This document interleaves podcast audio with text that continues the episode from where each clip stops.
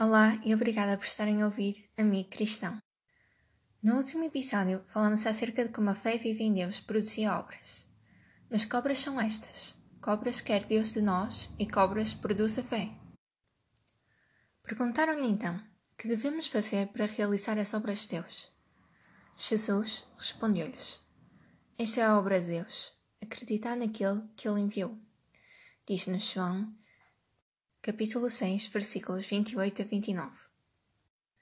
Acreditar naquele que ele enviou é acreditar em Jesus. E como já falamos, este acreditar refere-se à fé viva em Deus.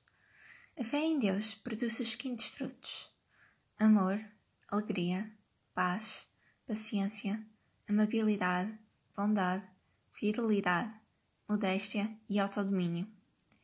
Se lermos o versículo da Bíblia que nos diz isto, vemos que, na verdade, estes frutos são os frutos do Espírito Santo que habita em cada um dos filhos de Deus.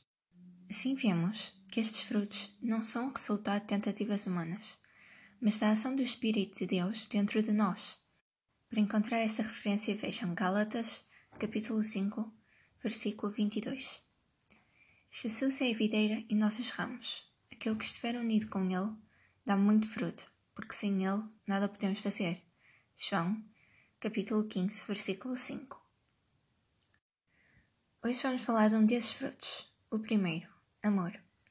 Pensei em discorrer sobre este dom tão belo, mas mais do que isso, talvez fosse melhor ouvirmos apenas o que Deus diz sobre o amor.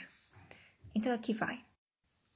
Deus amou de tal modo o mundo que entregou seu Filho único, para que tudo o que nele crê não se perca, mas tenha a vida eterna.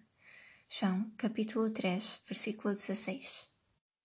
Mas Deus mostrou-nos até que ponto nos ama, pois, quando ainda éramos pecadores, Cristo morreu por nós. Romanos capítulo 5, versículo 8. Se eu for capaz de falar todas as línguas dos homens e dos anjos e não tiver amor, as minhas palavras são como o badalado de um sino ou o barulho de um chocalho. Se tiver o dom de declarar a palavra de Deus, conhecer os seus mistérios e souber tudo, e se eu tiver uma fé capaz de transportar montanhas e não tiver amor, não valho nada. Ainda que eu dê em esmolas tudo o que me meu, se me deixar queimar vivo e não tiver amor, de nada me serve. Amor é paciente e prestável.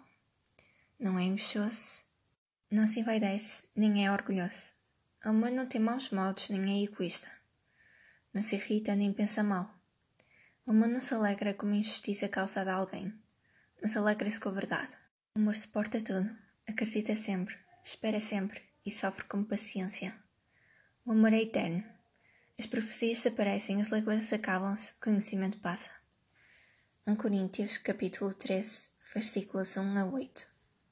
Agora existem três coisas: fé, esperança e amor.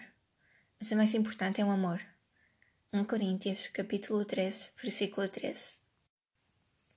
Com efeito, eu tenho certeza de que não há nada que nos possa separar do amor de Deus nem a morte, nem a vida, nem os anjos, nem outras forças ou poderes espirituais, nem o presente, nem o futuro, nem as forças do alto, nem as do abismo. Não há nada nem ninguém que nos possa separar do amor que Deus nos deu a conhecer por nosso Senhor Jesus Cristo. Romanos, capítulo 8, versículos 38 a 39. E amor consiste em vivermos segundo os mandamentos de Deus. Como tenho ouvido dizer desde o princípio, este é o mandamento que deve orientar a vossa vida.